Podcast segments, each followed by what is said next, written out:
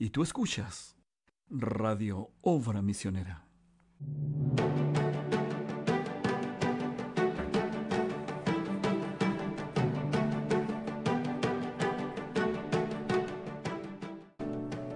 Dios les bendiga ricamente a cada uno de ustedes. Sean bienvenidos a esta nueva edición de En la Hora de la Tarde, un programa más de Radio Obra Misionera. Me acompaña en el panel, como de costumbre, mi amigo y hermano Roberto Martínez. ¿Cómo está Roberto? Dios te bendiga. Muy buenas tardes, hermanos radiovidentes y preciosa alma que escucha. Una vez más estamos al aire con el mismo entusiasmo de siempre, esperando que sea una bendición para vuestra alma, ya que esta época tan desesperanzadora, pero hay una solución y esa solución se llama Jesucristo. Así que estén Amén. atentos a lo que será hablado hoy día. Amén. También me acompaña Daniel Vargas. ¿Cómo está Daniel? Pedro, Dios te bendiga, ¿cómo está todo? ¿Todo bien? Bueno, este, de verdad estamos muy agradecidos Dios por este día, por este domingo que tuvimos, un, un domingo de gran bendición y bueno, esperando y estamos aún en expectativa de lo que el Señor tiene preparado para cada uno de nosotros en la hora de la tarde. Amén. Bueno, como invitado hoy día para partir el programa tenemos a nuestro hermano Sergio Morales. Hermano Sergio, ¿cómo estás? Dios te bendiga.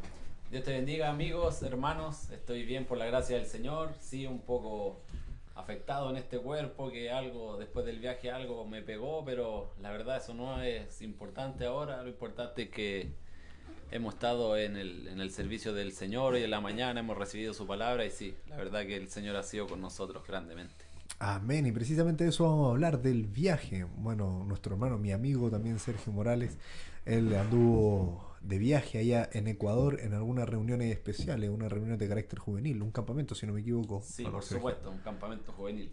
¿Qué nos puedes comentar de eso, mi hermano? La verdad es que la primera vez, esta es la tercera vez que yo asisto a este campamento juvenil. Y la primera vez que fui fue con mi hermano Fabián Palma, el evangelista de nuestra iglesia. Fui acompañándolo como un músico. Fui con mi hermano Alexander Basualto y mi amigo David Eliseo Calderón. Y la verdad es que una vez yo lo mencioné que la iglesia nosotros como humanos limitados tenemos nuestros planes en la mente, tenemos nuestras, nuestras cosas, nuestros planes quizás un poco armados y el Señor es el que se encarga en realidad de guiar nuestros pasos. Y desde ese momento todo mi, mi plan de vida, todo lo que yo alguna vez pensé que hubiese hacer o haber hecho, desde ese momento cambió y bueno, desde el 2017 que estoy yendo todos los julios a Ecuador. Y mi tarea exacta es, hay un hermano que va de la, de la iglesia de Canadá, donde el hermano Eddie Biscal, un hermano que es como eh, muy entendido en la escritura, que es como un sabio en la escritura se podría decir, él va para exponer unos temas a los jóvenes y bueno, y bueno yo estoy siendo su traductor a esta altura. Amén, gloria a Dios. Eh, ¿En qué ciudad es este, este campamento? Bueno, este campamento, valga la redundancia, como lo dijimos, es en Ecuador, en la ciudad de Santo Domingo de los La Colorados. Ciudad de Santo Domingo de los Colorados. Así es. ¿Cómo se puede acceder a él? ¿Puede ir cualquier joven de cualquier iglesia, de cualquier lugar del mundo, si se interesa? ¿Puede asistir a este campamento o tiene que ser por una invitación? ¿Cómo, cómo, cómo vas tú, por ejemplo? Sí, por supuesto. Este, el- la versión del año 2019 fue la novena versión de este campamento. Y ellos por título, aquí tengo un- una como pancarta pequeña. Y lo voy a leer. Es Iglesia Cristiana Misionera de Restauración Las Águilas de Dios. Ese es el, nombre de la iglesia. Y el campamento tiene por, por título Jóvenes con visión, desafiando lo imposible, dando en el blanco. Y más abajo esta pequeña pancarta dice Campamento Juvenil Nacional e Internacional. Entonces ahí respondo a tu pregunta que sí, está abierto para cualquier joven que él quisiera ir. Eh, la verdad es que quizás avisar con un mes o un poco semana antes de, de- semanas de anticipación y se van a ser bienvenidos porque eso es lo que ellos quieren siempre es seguir agrandando y expandiendo la cantidad de jóvenes que asistan a ese campamento. ¿Y desde cuándo están haciendo los campamentos allí? Mira, esta es la ¿En qué novena versión, entonces... ¿A la novena? Sí, esta es la Ah, novena bien. versión. Ah, bien, ya. ¿Y aproximadamente cuántos jóvenes participaron en esta actividad? Mira, siempre va variando porque allá no es lo mismo que nosotros, que por ejemplo estamos en vacaciones de invierno o nosotros no hacemos nuestro tiempo para ir, digamos, con un tiempo libre allá. Pero allá van variando porque algunos trabajan, otros están estudiando, terminando el semestre, cosas así, pero siempre el grupo fluctúa entre 25, 30, 45 más o menos, por ahí. Bien. Ese es como el, como el grupo. ¿Y Ah, qué bueno. experiencias traes como para compartir con nosotros de ahí el campamento? De las predicaciones, las actividades que se hicieron con los jóvenes. Eh, me imagino que sí, por supuesto, cuando uno va a un campamento juvenil, me ha tocado a mí la experiencia también de haber ido a, a algunos por ahí, uno vuelve con, con, grandes bendiciones en su corazón, con tesoros, pequeñas perlitas que fue agarrando ahí de, de, cada actividad que se hizo, de cada día, que nos trae aquí para compartir con nosotros el día de hoy.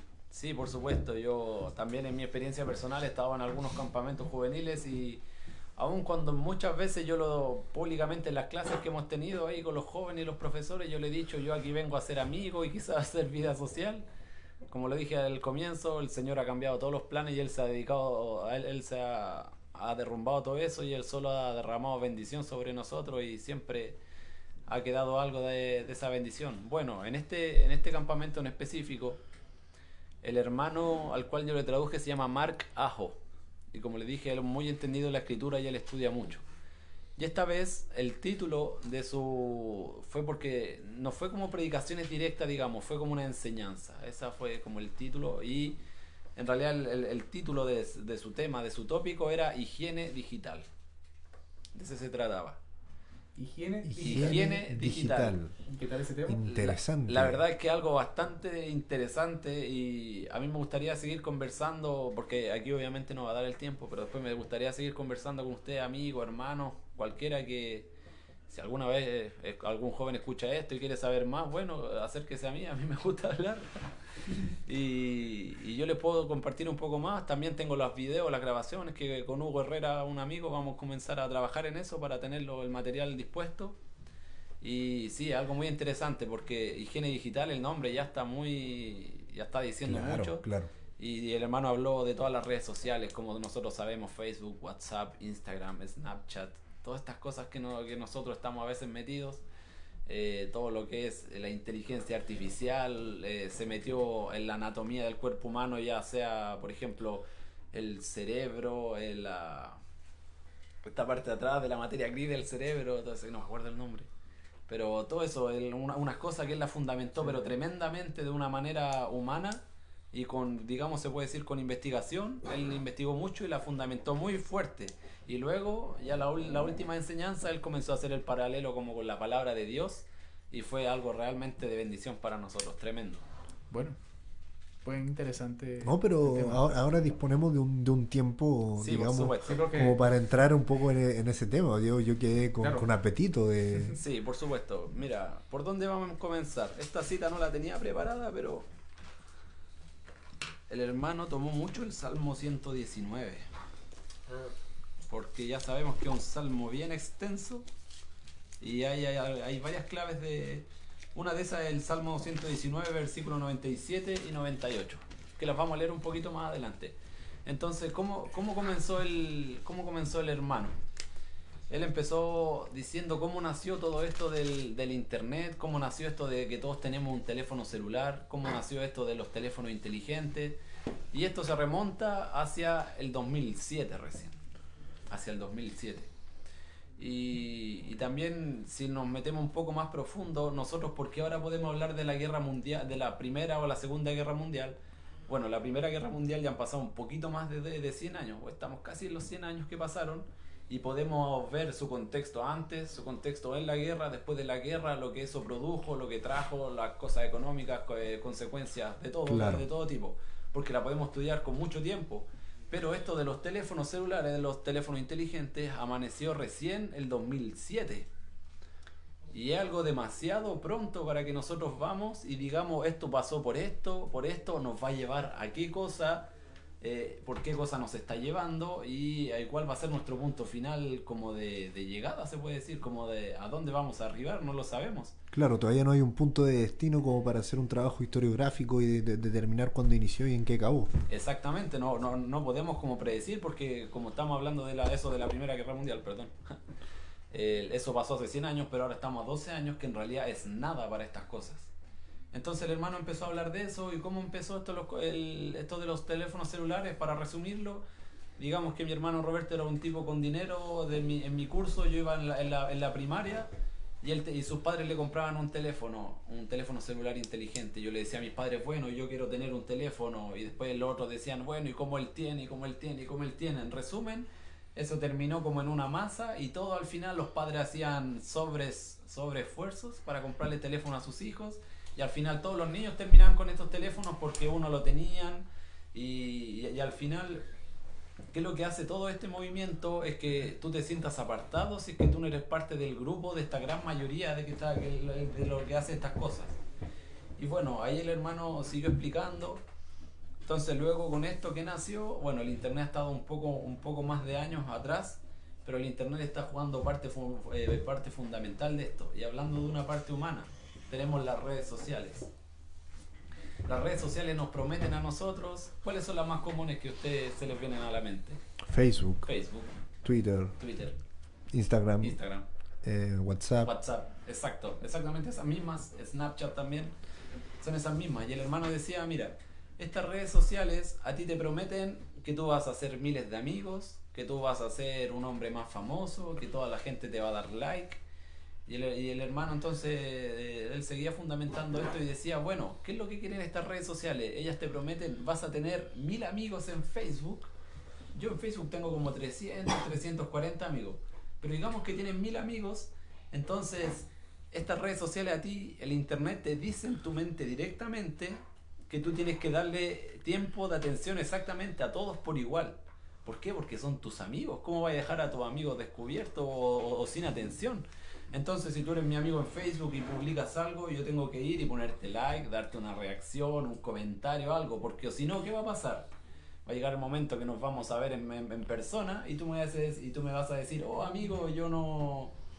Eh, eh, tú Pedro me vas a decir, oh Checho, no, no, no le diste like a mi publicación y yo la compartí contigo y yo le decía, pero sí, oye, eso no significa nada, si es solamente Facebook, redes sociales. Bueno, ese efecto es lo que está haciendo las redes sociales hoy, los jóvenes hoy en día. Es lo que pasa mucho con WhatsApp. Cuando alguien me escribe un mensaje y, yo no le respondo, o, él me envía un mensaje, o yo le envío un mensaje a él y él no me responde, y decimos, bueno, ¿y qué pasó acá? No me respondiste, y oye, y estás enojado conmigo, yo enojado contigo. ¿Por qué? Si son redes sociales, las redes sociales no son para eso. Entonces, todo esto del Internet y este mundo de las aplicaciones del teléfono inteligente nos quieren hacer saber de que nosotros eh, somos como parte de una masa y de que ellos no control, nos controlan a su manera. Y lo están haciendo. Y lo están Controlan por, completo, por completo la vida de la persona. Exactamente. Entonces quieren, quieren saber todo lo que nosotros hacemos. Pero hay algún tema más profundo de esto, porque yo estoy hablando del Internet y las redes sociales, pero las redes sociales no se manejan solas. No.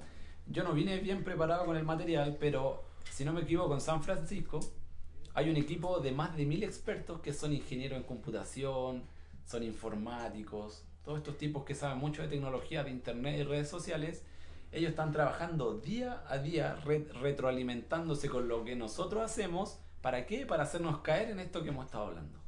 Exactamente en eso.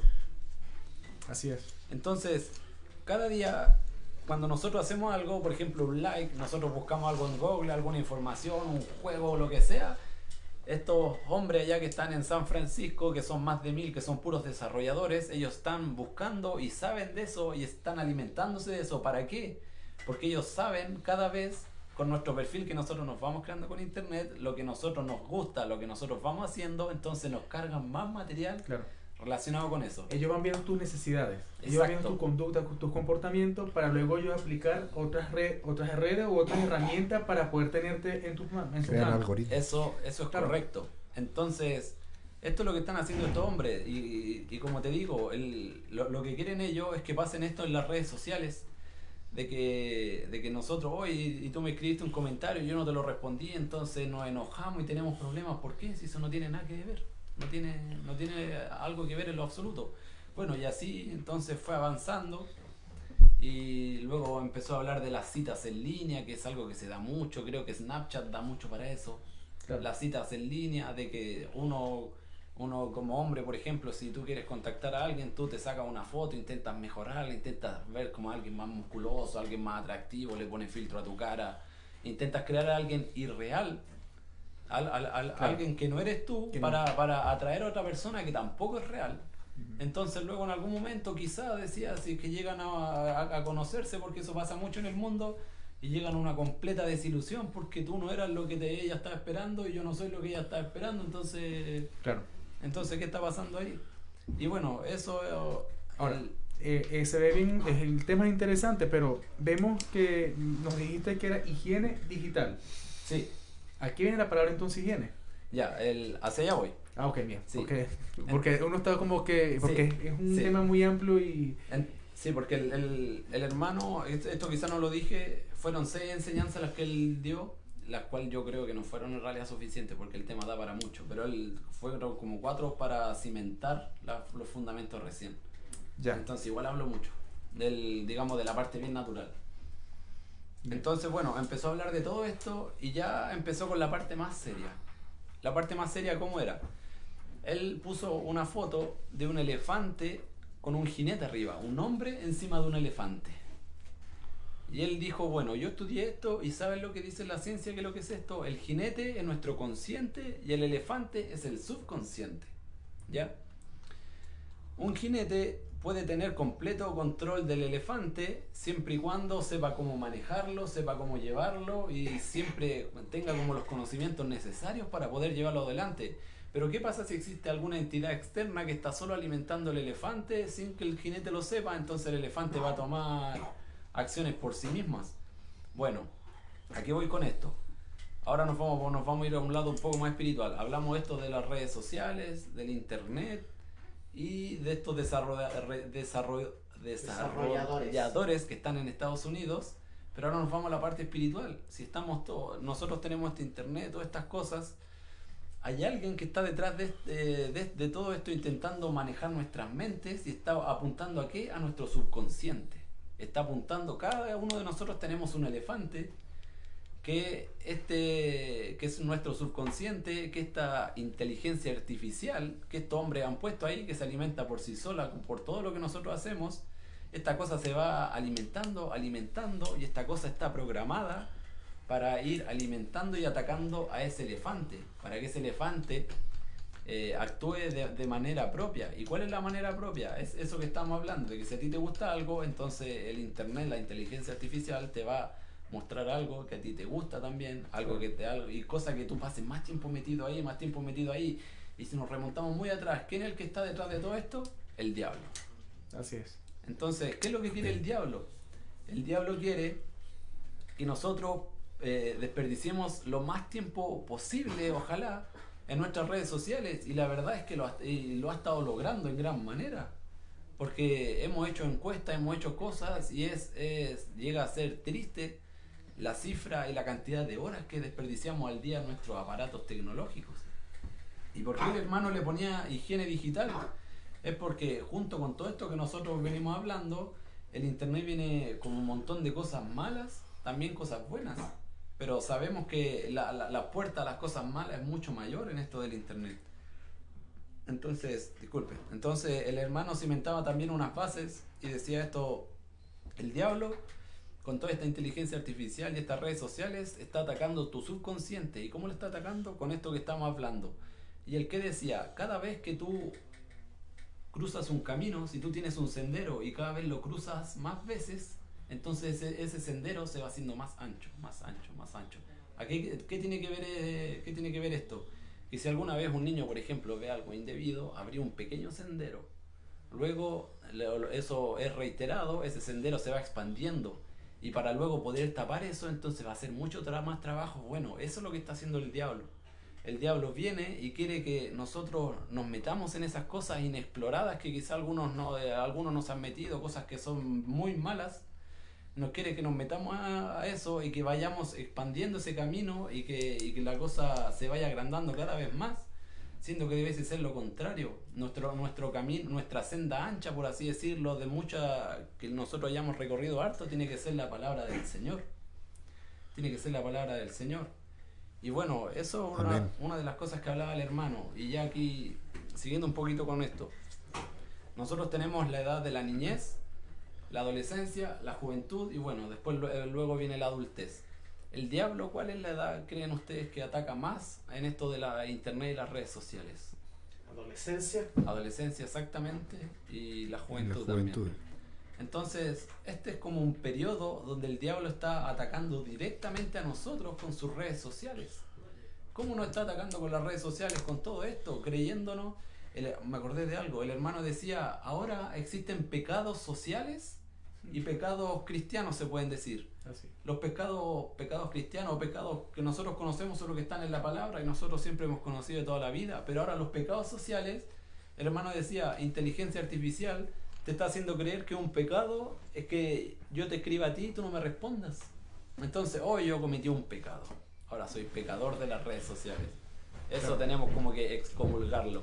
Sí. Bueno, él me mandó una imagen y yo no le di un jajaja, yo no le di nada, entonces yo soy un pecador.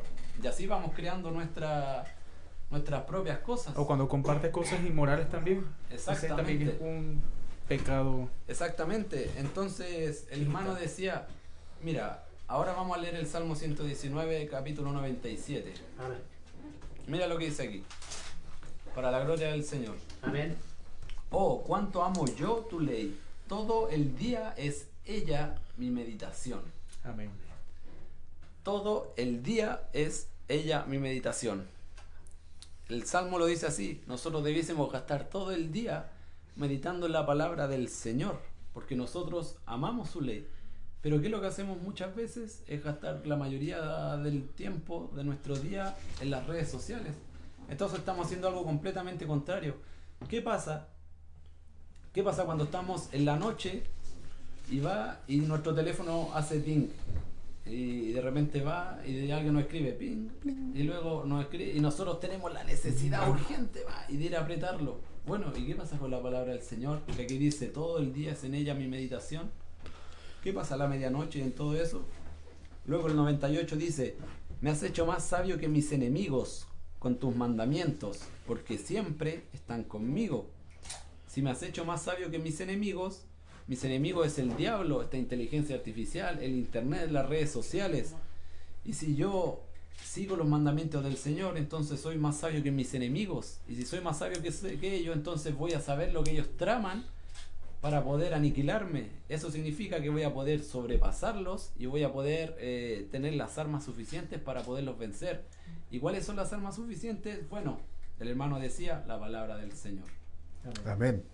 Porque yo en, en Ecuador también compartí esto en una iglesia con unos hermanos y les decía, estas cosas van mejorando, inteligencia artificial, ustedes quizá no, nosotros no nos imaginamos a lo que esto va llegando, esto puede llegar a razonar por cuenta propia, va aprendiendo cada vez más con lo que nosotros va, eh, va haciendo, eh, lo que vamos haciendo.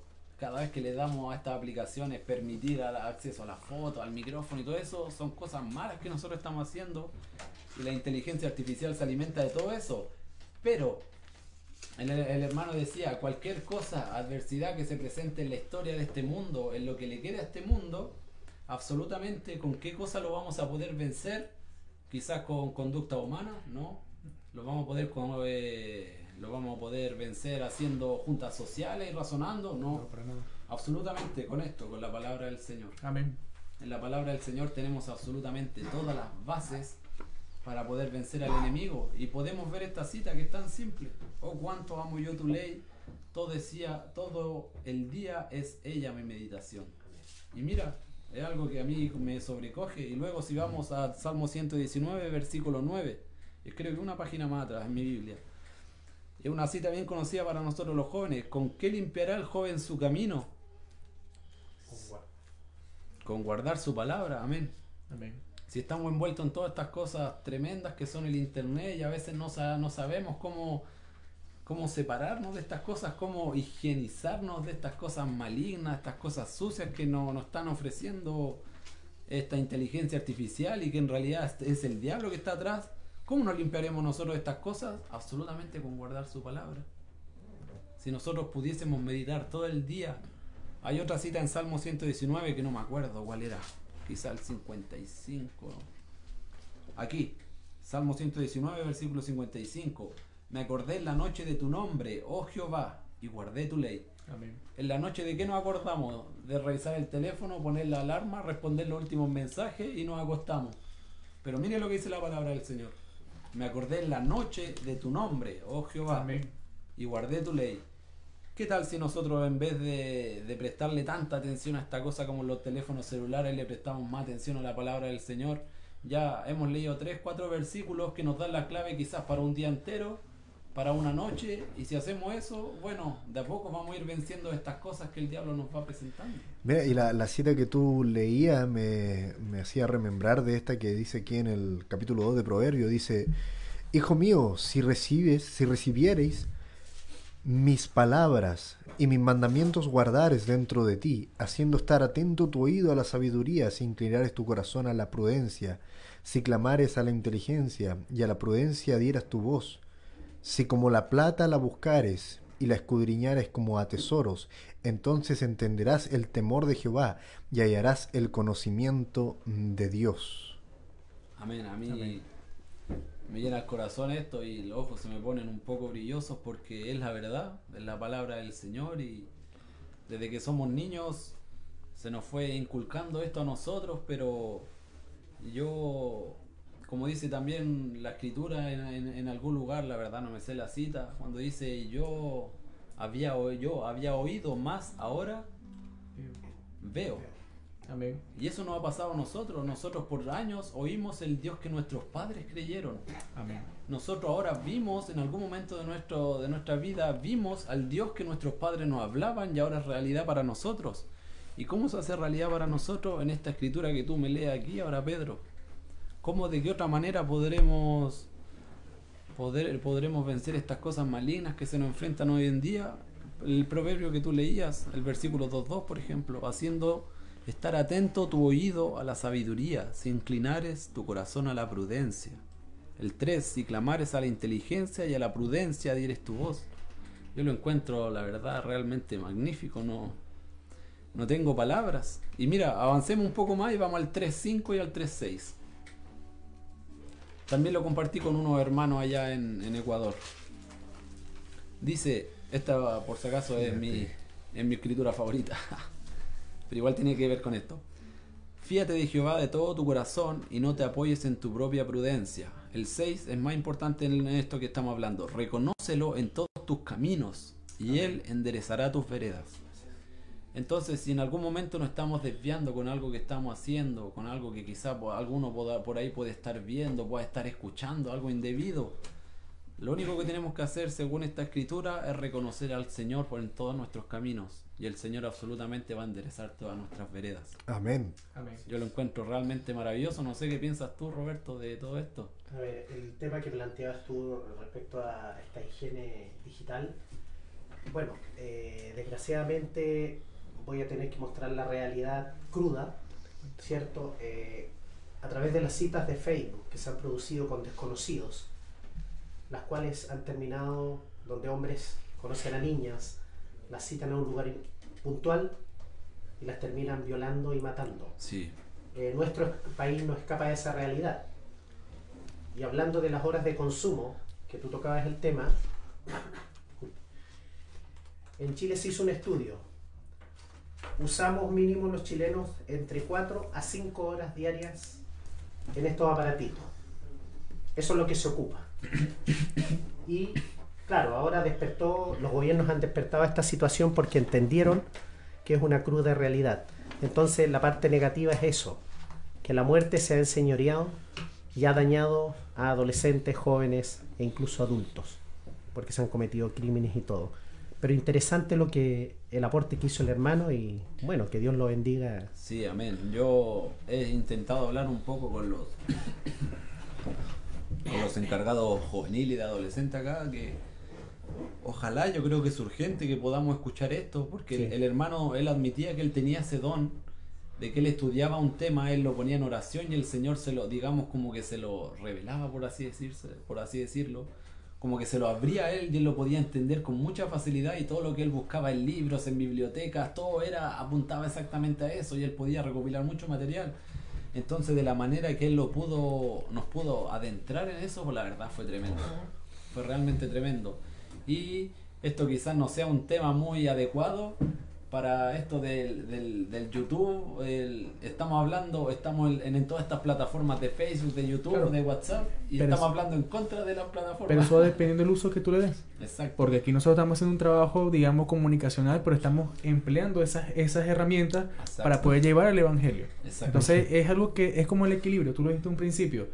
Tiene cosas buenas como cosas malas, pero es el uso que le damos a esa a esas redes sociales que sin duda alguna son manejadas por el hombre y es gobernada por el mismo diablo. Y hoy lo vimos en la predicación esta mañana que está controlado está tomado por él pero no Exacto. tiene no tiene el título de eso. No, y eh, bueno, este- los temas está muy bueno ese, ese tema Sergio de, De, verdad, verdad, bueno, eh, hermano Sergio, te damos las gracias por habernos acompañado el día de hoy aquí en esta instancia radial. Fue espectacular haber podido conversar de esto y sería extraordinario poder verlo, ver los videos, escuchar al hermano Claro. ahí toda su exposición acerca de esta higiene de la Digital. digital, digital de las ¿Hay- redes ¿Hay sociales. algún material audiovisual en, publicado en YouTube en cualquier No, aún no. Ya. Tenemos que, como les dije, hay que pulir un poco lo, porque tenemos las grabaciones mitad y mitad. Hay que juntarlas, poner un audio encima. El hermano puso unas presentaciones ahí que yo se las puedo pedir fácilmente porque él me dijo que me las podía compartir. Muy bien. Bueno, sí, sí es material que está siempre a disposición. Muy bueno. De verdad, sí que Sergio, muchas gracias por, por estar con nosotros acá en esta tarde y bueno, compartir este tema que es muy importante para los jóvenes y adolescentes que están allí en sintonía. Sí, De verdad, muchas gracias. Y además, tomado por un joven con más razón. Claro. Así Bueno, es. ahora ya nos vamos al corte musical y volvemos en unos minutos. Dios les bendiga.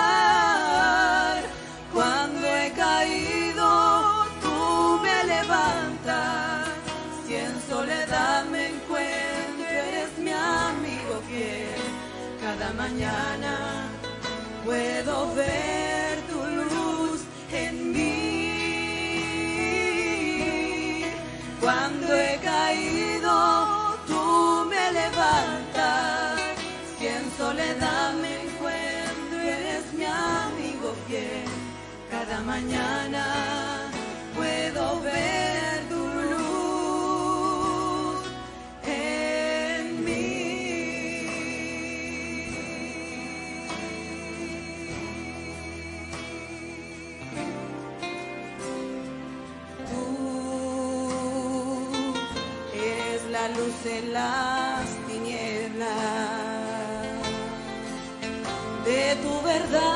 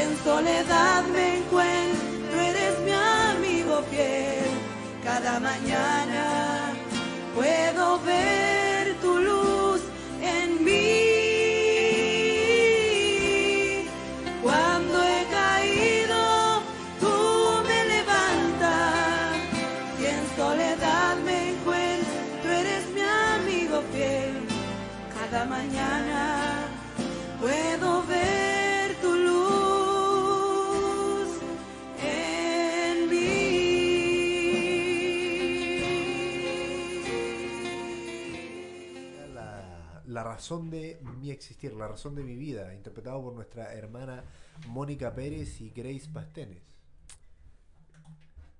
Eh, estamos al aire, ¿no? ¿Se ¿Está, ¿Está todo bien? ¿Todo bien allá? Ok.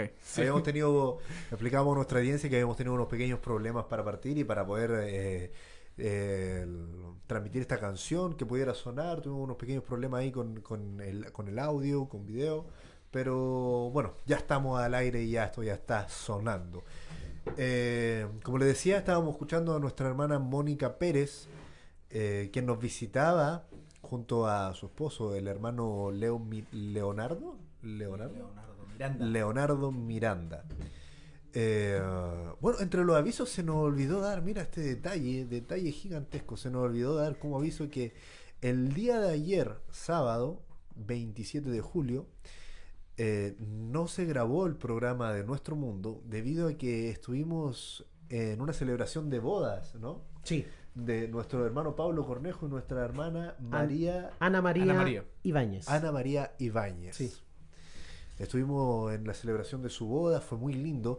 Fue una boda bastante especial porque estos dos hermanos, el hermano Cornejo, papá, y la hermana Ibáñez, eh, mamá de nuestra hermana María, son de los hermanos más ancianos de nuestro tabernáculo y su hijo se vinieron a casar. Así que bueno, damos la gloria a Dios por eso.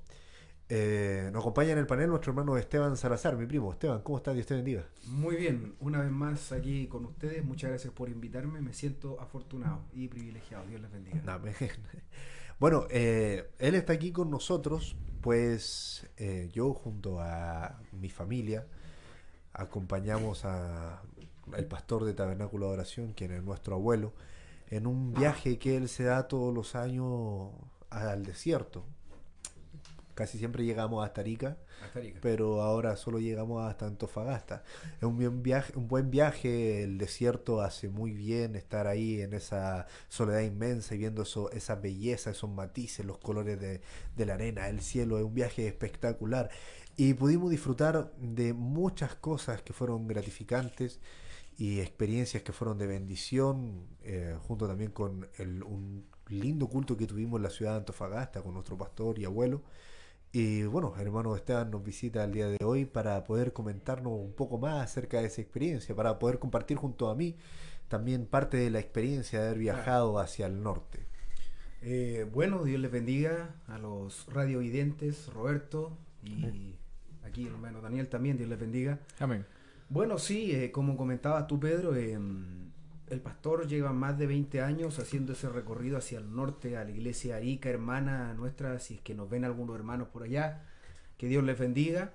Amén. Eh, por muchos años estuvimos yendo a, a esa ciudad de Arica eh, por tierra, recorriendo cada centímetro desde Santiago hasta ese lugar de, de Arica, conociendo el, el, el norte de nuestro país. Para que sepan como dato informativo, el desierto más árido del mundo. El desierto de Atacama. Amén. Sí. Está en nuestro país. Buena, sí. ¿Por qué me Eh, miras a ti? En Bien. em, venezolano. claro. vale.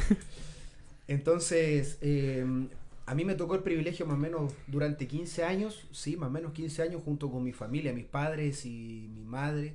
En ese entonces partimos yendo con Eunice, mi hermana. Eunice, eh, yo, mi papá, mi mamá. Eh, yendo a ese lugar de Arica y bueno, esta vez no alcanzó, primero por el tiempo, no alcanzamos a llegar a esa, iglesia o al lugar de Arica, pero sí tuvimos el privilegio de ir a, a San Pedro de Atacama, que para los que no ubican está a la altura de Antofagasta hacia la cordillera. Bueno, para qué decir, sabemos que podemos estar a lo mejor de paseo, pero no nos olvidamos que somos creyentes y que el creador de toda esa inmensidad, esos lugares tan perfectos, es nuestro Señor Jesucristo. Amén. Y que es lo que mm, por tantos años he podido disfrutar junto con mi abuelo, que somos pocos los que tenemos ese privilegio de salir con un hombre de Dios Claro. como nuestro pastor. Por años él ha disfrutado eso y, y du- durante este periodo nuestro hermano Damián salió desde acá de Santiago, salió de nuestra iglesia, de este ministerio, salió encomendado a trabajar a la ciudad de Antofagasta, eh, donde ha sido un trabajo durísimo, del cual nosotros conocemos, Pedro, tú también, que ha sido un trabajo durísimo para nuestro hermano Damián con su familia en una ciudad tan perversa. Para que sepan también, Antofagasta es la ciudad donde mm, empieza todo el tema de la minería. Es donde llegan las máquinas, empresas, etcétera, un montón de cosas llegan a Antofagasta. Los mineros bajan de Calama, que digamos que está más hacia la cordillera de Antofagasta, invierten su dinero en ese lugar. O sea, es una ciudad, como se podría decir, muy bohemia, donde muy difícil, muy difícil que la gente crea en el Señor Jesucristo y más aún aceptar este mensaje. Si aún para muchos de nosotros creyentes es difícil llevar esto, para una persona que no conoce esto es peor todavía. Claro. Así que como un homenaje a nuestro hermano Damián en esa ciudad de Antofagasta, eh, desde aquí los recordamos. Gracias por sus finísimas atenciones. Sabemos que es muy difícil, pero ves que pasamos por ese lugar, es un verdadero oasis. Ahí hay compatriotas tuyos, Sí. hay hermanos de Venezuela, sí. Bueno. Al final hemos visto que esa ciudad de Antofagasta no es eh, una iglesia de chilenos, muchos chilenos. Es más una ciudad de paso, ¿Mm? donde Bueno. hermanos que vienen viajando de sus países como Colombia, Venezuela, han logrado encontrar alguien del mensaje. O sea, vemos que la inspiración que Dios bueno. le dio a nuestro pastor no fue a lo mejor por encontrar mm, tal vez chilenos en ese lugar, sino que una zona de refugio para quienes vienen de otros países Claro. puedan alimentarse de este mensaje. Y en parte sí, ese es como un pequeño resumen de este viaje. Disfrutamos todo eso que, que Dios nos da, de poder disfrutar con nuestro pastor y disfrutar de su creación. Como decía nuestro pastor, ¿cuántos millones de años Dios se tardó tal vez en hacer todo eso, Roberto Martínez? Lugares tan maravillosos que están hechos así como que un artista vino y dijo voy a poner esto acá, esto acá. No, eh, Pedro también estuvo conmigo y fueron verdaderamente lugares extraordinarios los que pudimos ver. Muy, Qué muy bueno. bello. ¿Por cuánto tiempo ¿Verdad? duraron por allá? Eh, nos fuimos el lunes, un lunes y volvimos un jueves de la semana siguiente, volvimos a Santiago. Qué bueno. Solamente asistieron a la iglesia, hermano. Exacto, pasamos donde el hermano, y ahí vino nuestro hermano Patricio Meneses, Bien. que quiso estar con nosotros. Sí, además, este, el día domingo pasado, este, presentamos acá una entrevista que le hiciste tú, Pedro, a- al hermano Sí, al hermano Patricio. Patricio, exacto. La hice allá en audio. Esperen que mandar un saludo a través de la de una, de una grabación cortita ahí en el celular que la enviara para que ustedes la pudieran. Y se transmitió, sí. Claro, sí, sí, sí. Ah, qué Qué bueno. bueno, gloria a Dios. Claro. Eh, bueno, y aparte de, bueno, ustedes participaron allí, est- estuvieron en los cultos, aparte conocieron, hicieron turismo también allí, Exacto. descansaron. Sí. Ahora, eh, cuéntanos cómo está la, la iglesia por allá, los hermanos de allá, cuál, cuál es la, la expectativa de ellos, qué, cómo está ese ambiente por allá. Eh, la verdad es que, bueno, los que no conocen a nuestro hermano Damián, pero los que sí tenemos el privilegio de conocer a un hombre como él, Roberto, tú lo conoces de años, más años que yo, a hermano Damián. Sí, Y es un hombre muy energético. Él, a pesar de que le ha tocado durísimo trabajar en ese sector de, de Antofagasta y sus alrededores, un hombre que se mantiene amando al Señor eh, con todo su corazón, de una forma pero increíble, eh, y con su familia, increíblemente su familia aún ahí se mantiene en ese lugar eh, como un faro encendido en ese lugar. Y bueno, ¿para qué decir el servicio? Eh, fue un servicio maravilloso, como Dios bajó en ese servicio, en parte fue la predicación muy similar a lo que fue hoy día, tomó el libro de Ruth, Bien. tomando el libro de redención y tomó esa parte bien especial el Señor en haciendo una decisión y una confesión. Fue un mensaje evangelístico que para mí me hizo eh, decir, Señor, mi decisión y mi confesión la hice de verdad en algún momento, la hice de roca, como dice. Muy bien. Y sí, me examiné y mis lágrimas cayeron por mis ojos porque sí, eh, eh, es verdad. De repente nuestra decisión no es tan decisión y nuestra confesión no es tan confesión.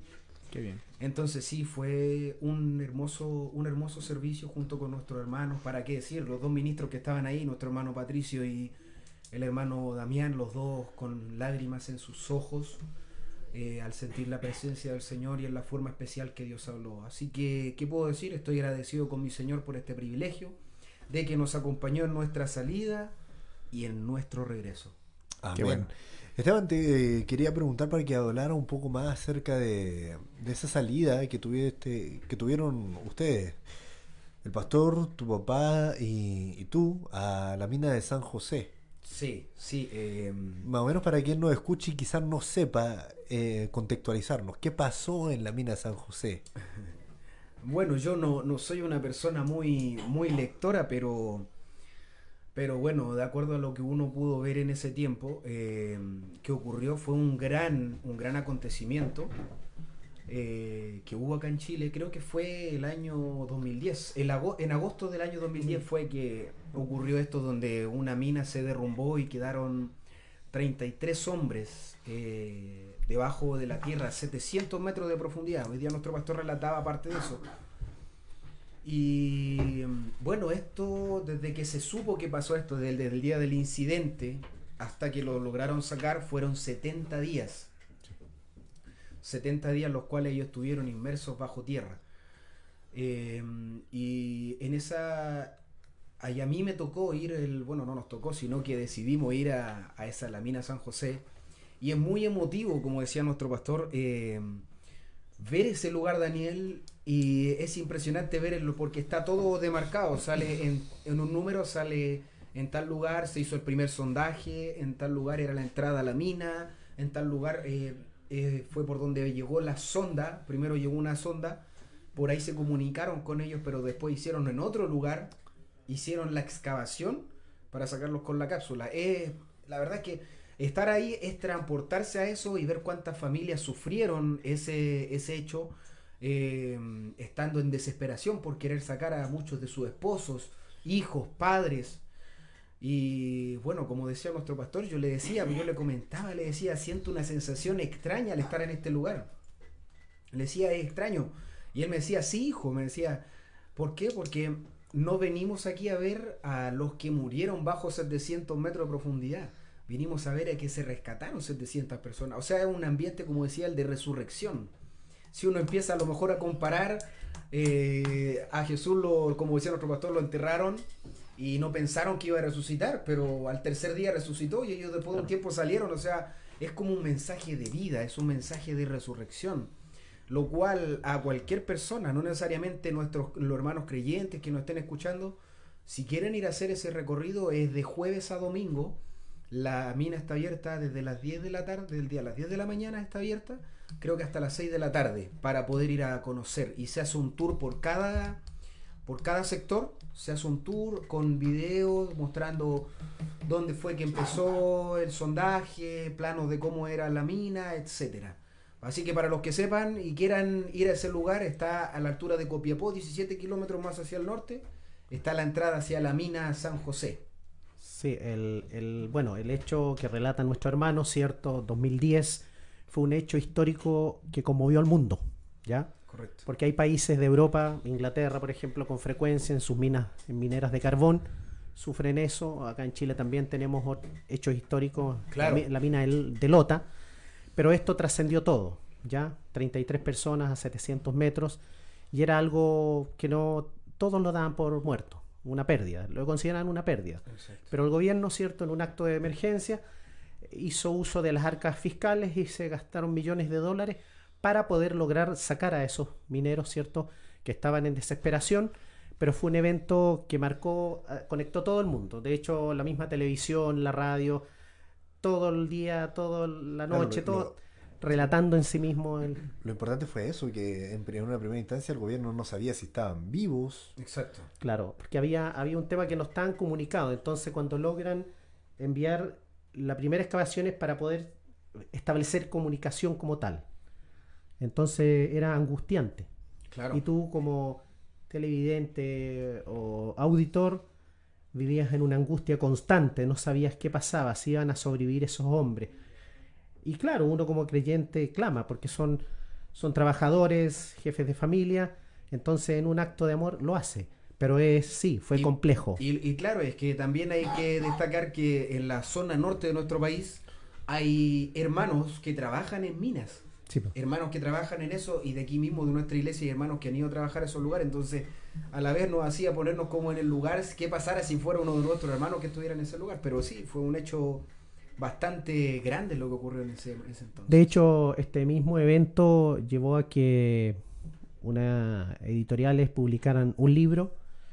Posteriormente se hizo una película donde uno de los protagonistas era Antonio Bandera, que hacía... el- Correcto, sí. Entonces, ¿qué pasó? Que a nivel mercantil generó réditos, ganancias. ¿ah?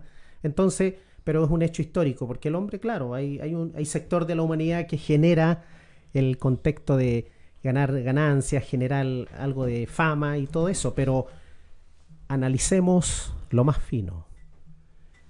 La mayoría de estos mineros quedaron con secuelas, a pesar de haber sido rescatados. ¿Así? Sí, por supuesto, secuelas psicológicas, por Ah, supuesto, no, claro, por- sí. porque muchos días bajo tierra y saber que eso podía caer y sepultarlos para siempre. Así es. Tenían la esperanza y estaban sobreviviendo con los víveres que fueron racionando, tuvieron que racionar los víveres para poder sobrevivir hasta que llegó la cápsula. Así es. Y bueno, Pero y- la, la historia es extraordinaria y también el hecho de llegar allá y ver un monumento, digamos, a la vida, un, un recordatorio ahí de que, de que ese monumento, no- no- como dijo bien Esteban Sí. hace un momento y como lo dijo nuestro pastor, eh, no era un no era un monumento a la muerte, a que alguien a un acto heroico de que alguien murió y, intentaron salvarlo. Porque, por ejemplo, hemos viajado, a mí me gusta mucho viajar y recorrer y mirar los, los monumentos a los grandes héroes, héroes de la patria, por ejemplo.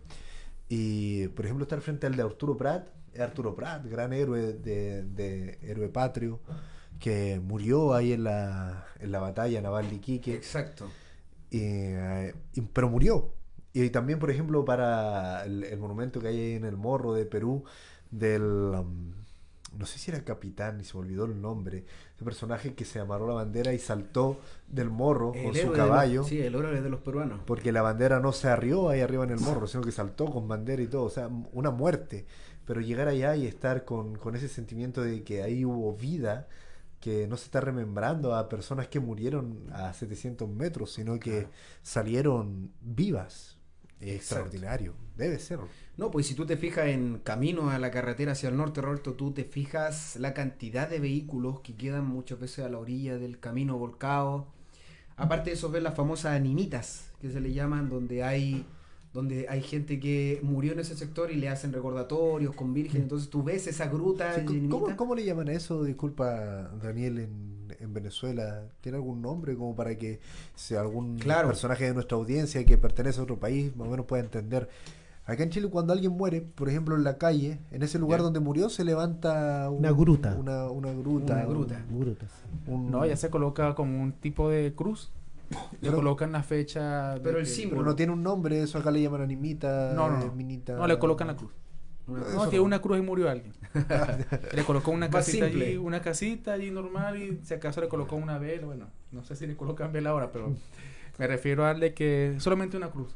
Ya. Y por mayoría siempre se ven en todas las carreteras. Bueno, y eso es lo que pasa, que hacia el norte tú ves más muerte que vida. Entonces, al ver esa mina, que ahí salieron 33 personas vivas, bueno, y sin dejar de mencionar que ahí vivía un boliviano. habían 32 chilenos y un boliviano, que también logró salir de, de ese lugar. No, fue, fue algo Yo extraordinario. recuerdo Por que eso en Venezuela mensaje. era, en todas las televisoras estaba el tema de los mineros en Chile. Sí, además cuando salió, el primero cuando salió eso fue algo, todos los canales, todos, hasta radio, televisión, prensa el otro día, eh, fue algo de internacional, fue algo mundial porque ver el trabajo que hizo el Estado para poder sacar, porque duró un buen tiempo, ¿no? Para hacer Sí, correcto. todo eso y Mucho con la dinero. esperanza de que estuviesen vivos. Exacto. Fue tanto No, dinero que nunca cosa. salió a la luz pública el dinero que Claro, se y el- gastó. Y el tema era que Chile no contaba técnicamente con los recursos, la logística, tecnología. la tecnología para sacarlos de ahí. Exacto. Entonces, países de Europa que conocen del tema de mineros sepultados y todo, aportaron. Sí, aportaron con poder ayudar con su aporte tecnológico ahí. Bueno, yo no sé si recuerda alguno de ustedes que esto igual ca- causó un pequeño, si pudiera decir, un pequeño avivamiento en, eh, aquí en Chile, por lo menos, eh, cuando pasó esto, el hermano Mario, Mario Rosell, nuestro hermano pastor Mario Rosell, que está en la ciudad de Los Ángeles Nacimiento, él vino y predicó un mensaje y tomó exactamente ese tipo. Dijo, nosotros estábamos acá en el, en el lodosal del pecado y no teníamos ni una esperanza de vida. Correcto. Pero Dios que hizo mandó una sonda de vida con este mensaje que nos rescató, causó una... Yo me acuerdo de eso Sí. y fue algo emocionante. O sea, esto no solo abarcó algo eh, que digamos en lo Terrenal. terrenal, sino que también fue un mensaje Sí. hacia nosotros como creyentes, que de verdad nosotros estábamos en lo más profundo y Dios mandó una sonda de vida y esa sonda de vida nos hizo despertar y tener esperanza de que no éramos de este mundo. y así es. fue que Dios nos rescató. Entonces fue algo maravilloso. La verdad son cosas que pasan y que uno tiene que tomarlas de los dos puntos de vista. Lo, lo, lo natural o lo terrenal siempre tipifica lo Lo espiritual. espiritual, eso es correcto. Bueno, eso lo vimos mucho del profeta, que era un tipólogo y siempre observaba eso y colocaba la balanza, lo espiritual con lo natural. Así es. Pero que bueno, bueno, pero también estuviste allí en la en Antofagasta, ¿cierto? Bueno, Sí, por ahí vimos, porque también en la página web y en la página del Facebook del, del tabernáculo, pudimos observar allí el servicio del que el cual se predicó allá en Antofagasta y tú también tenías allí un- como una tenías tu parte. Sí. Ah, ¿Cierto? Sí, canté, canté un especial. En- Qué bueno. Estando allá, hablé un poco acerca de, de mi área, digamos, lo que a mí más me, me gusta, la poesía. Cité hasta Octavio Paz en, Mira, en, en lo, en lo que dije, ah, porque él, en uno de, su, de sus textos, uno que se llama Poesía y Poema, Octavio Paz dice que la poesía se alza como la prueba hermosa de la superflua grandeza de toda obra humana. Y lo, lo, lo cité mostrando lo que yo había visto de acuerdo a, a cómo es que todo lo que hace el hombre, independiente de lo hermoso que y lo que lo mucho que se enmeren en hacerlo, y hay cosas que son extraordinarias. Sí. O sea, uno mira, por ejemplo, la Torre Eiffel es extraordinaria, los arcos de la Victoria del Imperio Romano, las Exacto. pirámides, son cosas espectaculares.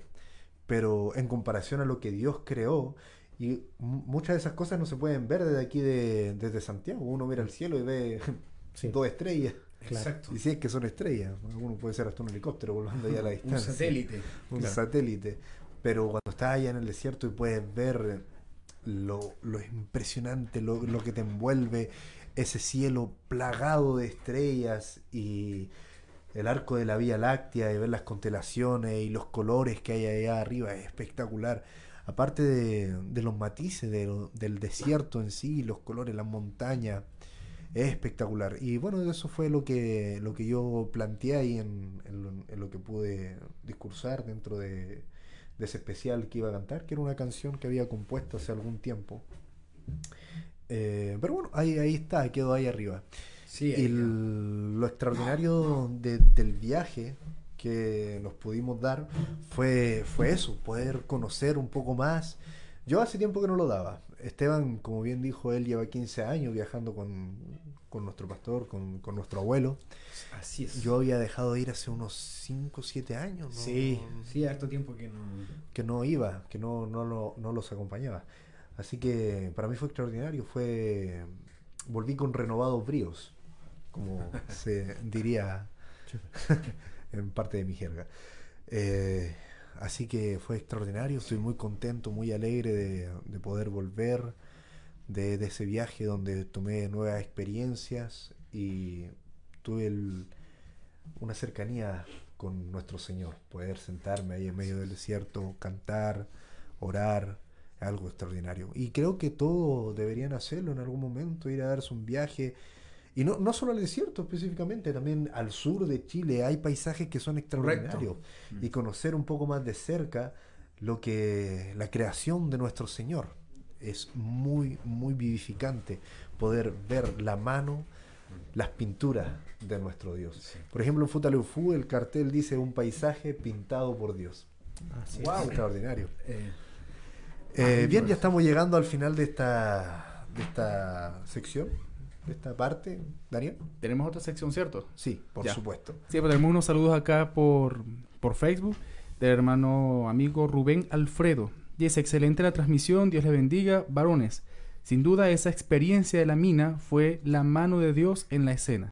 Gloria a Dios Amén. por gloria a Dios por eso y por la iniciativa de difundir el mensaje de la hora por este medio. Dios les bendiga a todos. Bueno, tenemos una audiencia que está en línea, está activo con Radio Obra Misionera por Facebook. Radio Obra Así Misionera es. Orfeiro. Recuerden también que está por YouTube, ¿Sí? por YouTube, Radio Obra Misionera. Y ya la página está, radioobramisionera.com. Pero todavía no la hemos anunciado, no la no hemos hecho propaganda, porque faltan pequeños detalles que hemos ido afinando. Pero si ustedes quieren visitarla, es radioobramisionera.com. Bien, ah, Esteban, muchas gracias por venir, por haber estado con nosotros en esta parte del programa, hablando de nuestra experiencia allá en el norte. Si quieres enviar un saludo, Sí. para algo. Eh, bueno, algunos dirán, hoy andan de vacaciones, andan saliendo. Algunos podrían a lo mejor decir qué pasa con esto. Pero si realmente conocen el mensaje, nuestro profeta muchos mensajes, él dice, bueno, me tomaré mi tiempo de vacaciones. Y aquí textualmente en un mensaje dice el libro del Éxodo. En ese mensaje él dice, después de que este culto haya terminado, si Dios lo permite, tomaremos nuestras vacaciones. O sea, todo creyente tiene derecho a darse unas vacaciones, y sobre todo si es un ministro. Eh, allá en, en el desierto, Pedro, no sé si te acuerdas, ya para terminar, no quiero largarme, nuestro pastor estábamos viendo eso y él se emociona y él empieza a, cantar una canción, me dice, Esteban, esta canción que dice de esta forma, ¿cuál es? Y era esa canción, oh, cuán glorioso amor del Salvador, amor que no lo puedo comprender. El resto de mis días cantaré un cántico inspirado al Rey Jesús mi amado, por ese tan glorioso amor. Y después dice, no habrá quien me detenga, Daniel, ni pruebas ni contiendas, por ese tan glorioso amor. Que Dios les bendiga. Amén. Gloria a Dios. Gracias por haberme invitado a este, a este programa y disfrutemos de lo que Dios nos da en esta tierra, Así es. porque para eso Dios lo hizo. Que Dios, Dios les bendiga. bendiga. Amén, muchas gracias. Dios les bendiga. Bueno. Los dejamos escuchando una canción en nuestro entretiempo juve, o sea, perdón, en nuestro entretiempo musical. El Señor, Él es mi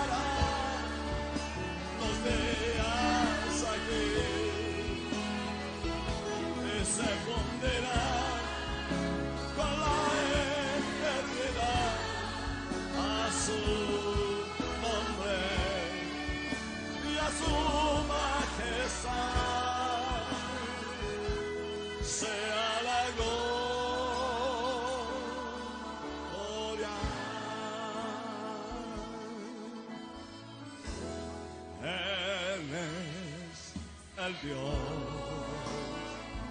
de mi salvación. Ay, como Él, ay, como Él. Aleluya. Él me formó con sus manos de amor. Yo le quiero.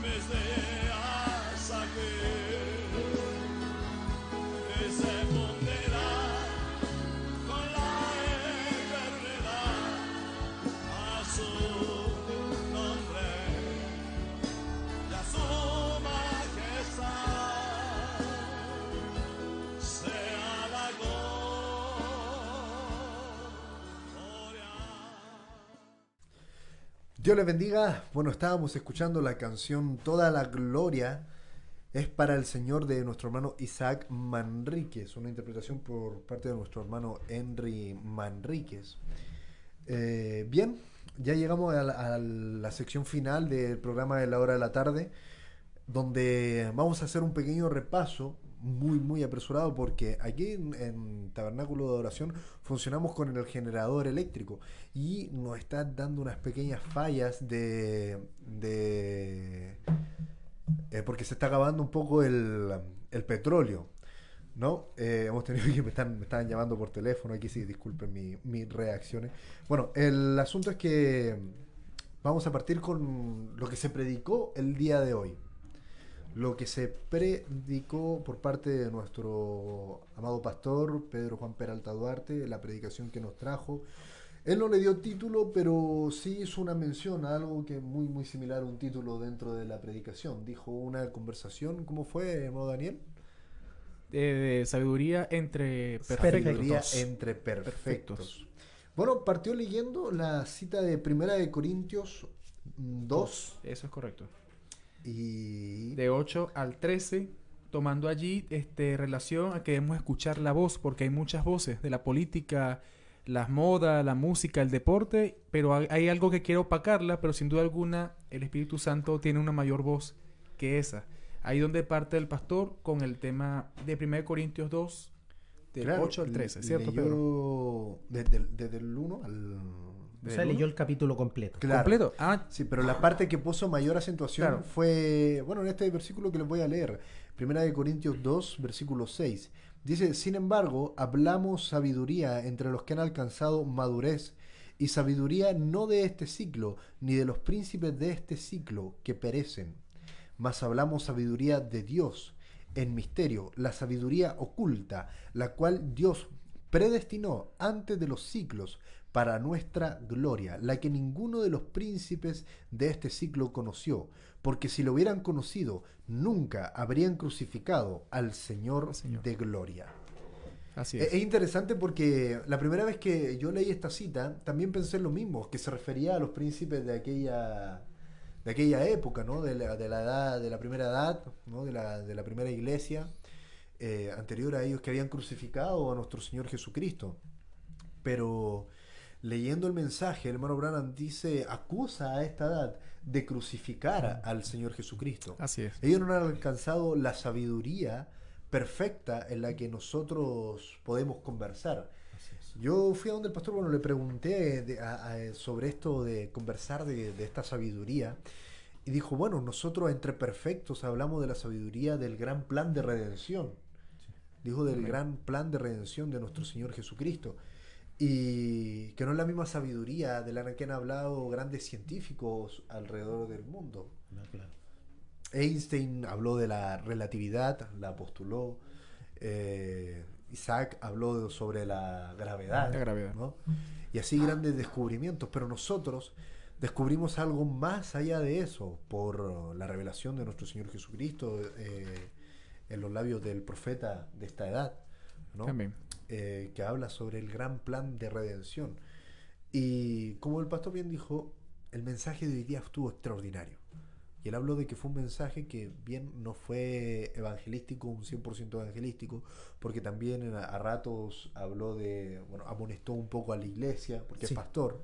Correcto. Entonces tuvo hartos matices, pero nosotros nos vamos a enfocar en uno, en el libro de Ruth que fue que el, Eso es el, en la parte evangelística del mensaje del día de hoy. Claro, porque hizo como este un estudio entre Ruth y Apocalipsis. Claro. Dando esas dos allí, esos dos libros. Con Ruth con los cuatro capítulos que tiene su libro. Y bueno, allí cada uno de capítulos le dio una descripción. ¿Cierto? Claro, entonces nosotros la idea ahora es avanzar un poco rápido, porque claro. por motivo del tiempo, en honor al tiempo. Eh, vamos a avanzar un poco rápido por, por, cada uno de los capítulos. Y el primer capítulo habló de la decisión y de la confesión. ¿sí? De la confesión que derroca que cada creyente debe tener.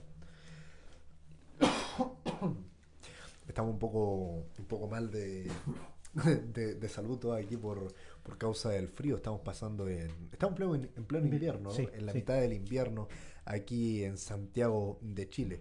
Bueno, por este mismo motivo fue que el, el programa que normalmente se transmitía los domingos a las 6 de la tarde, lo corrimos para transmitirlo los días domingos a las 5 Cinco de la tarde. de la tarde, las 17 horas.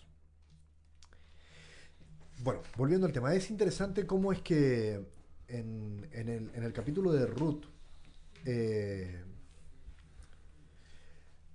en el capítulo 1, cuando hablamos de la decisión y de la confesión, la confesión y de la decisión, podemos ver ahí cómo es que Ruth le dice a Noemí ¿m? que no, lo, no le dice no me ruegues que, que te deje. Y ahí el, el pastor hizo, habló un poco acerca de esto, dijo que, normalmente pasaría lo contrario. Noemí, viéndose a ella como una viejita, un poco indefensa, le habría rogado todo lo contrario. Le rogaría, por favor, quédate, eh, mira, te voy a dar tierras, te voy a ayudar para que consiga esto, no sé, le habría prometido algunas cosas. Pero pasa lo contrario, le está pidiendo que por favor no, no esté con ella, no, no la acompañe.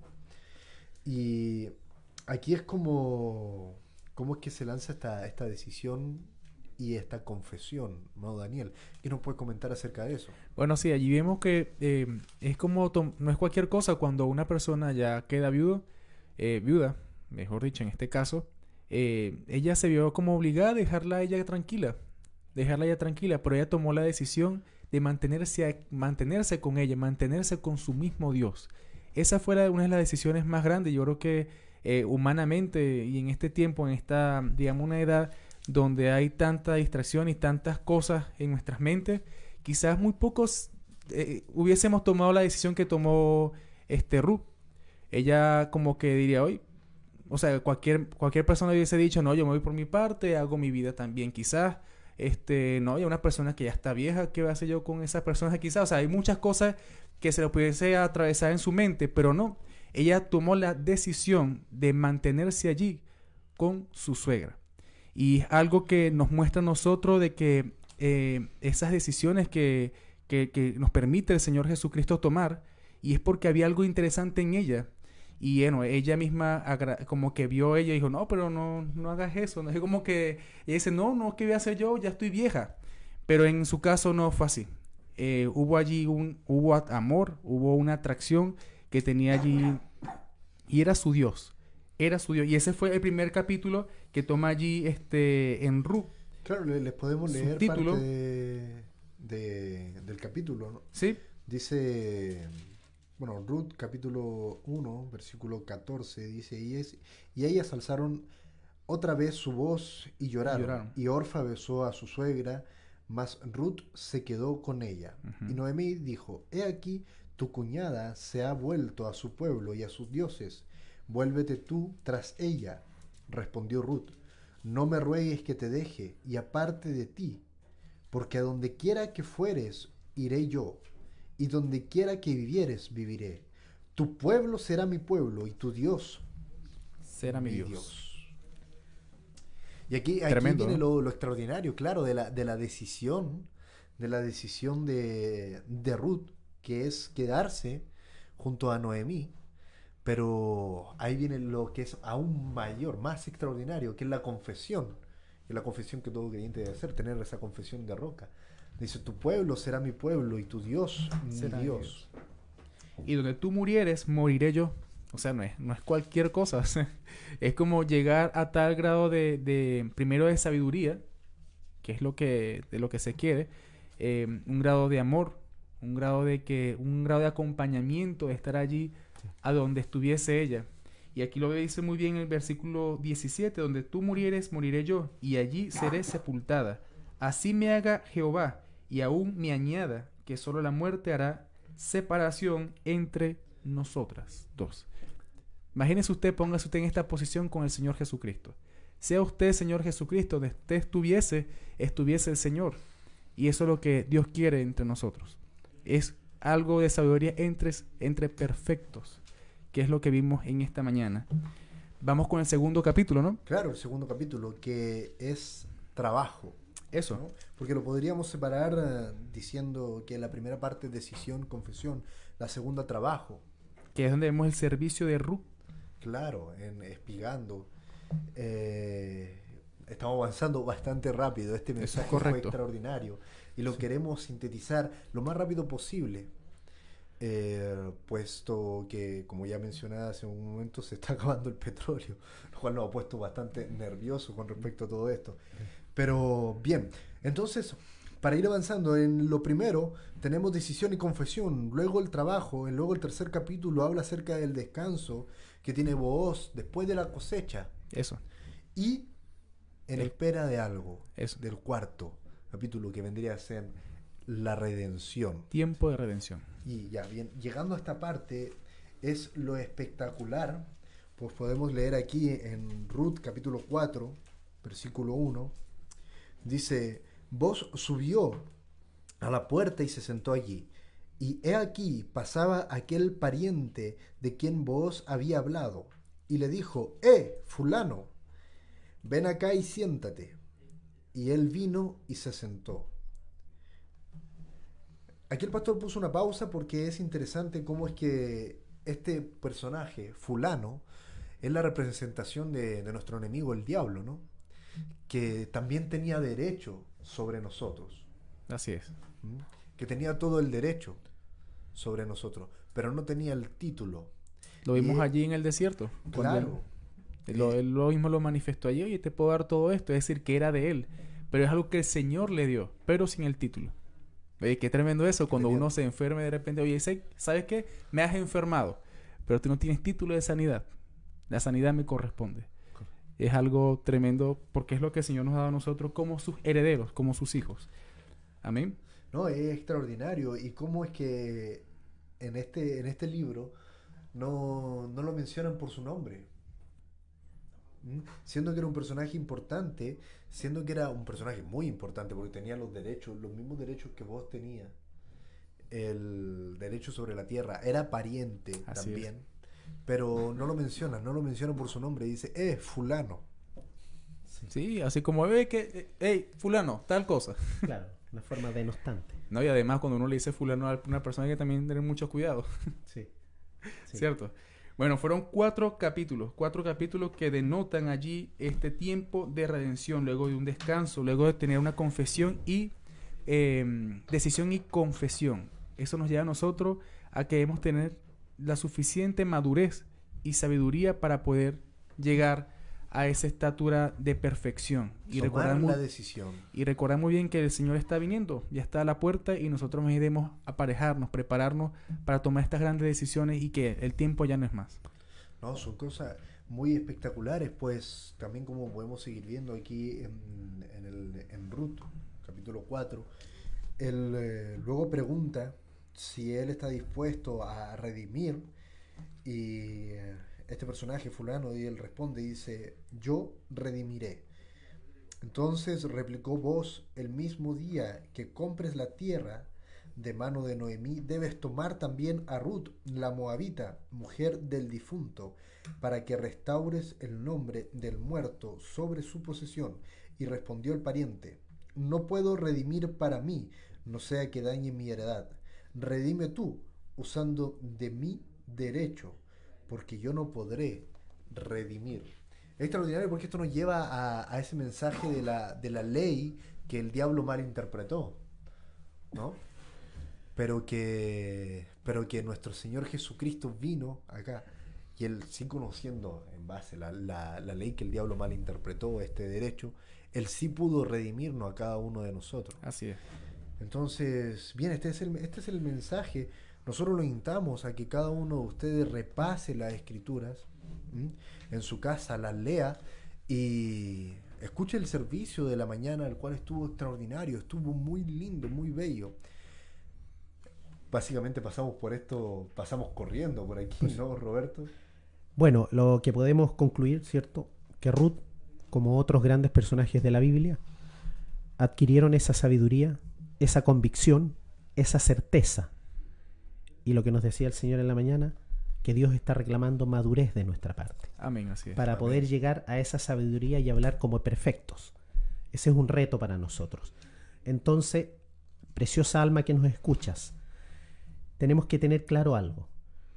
El- nuestro futuro, nuestros próximos 5 o 10 minutos no son nuestros. A la vuelta de la esquina ocurren muchas cosas. Y esto no se llama amedrentar ni, ni meter miedo, es una realidad constante. Así es. Entonces, os llamo a considerar vuestros caminos, porque vuestra vida no, no es tuya, es del Dios Todopoderoso. Él te la da, Él te la otorga.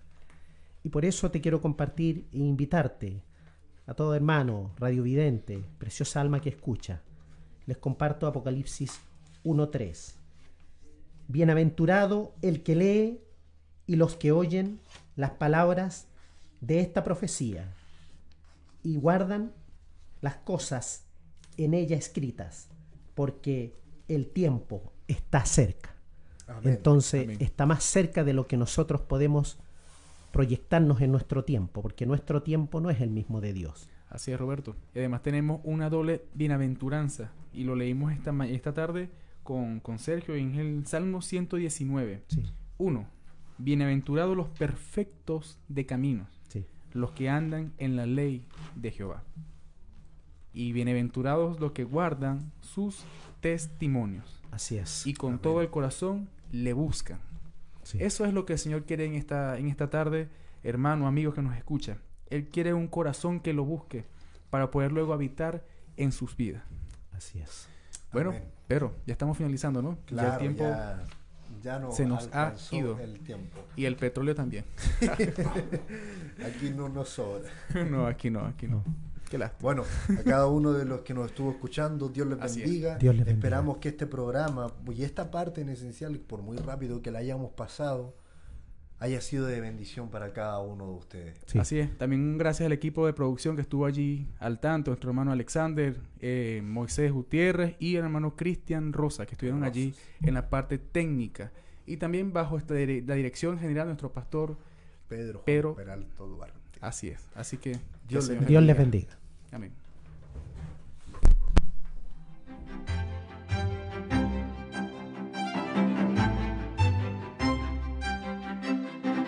Escuchabas Radio Obra Misionera.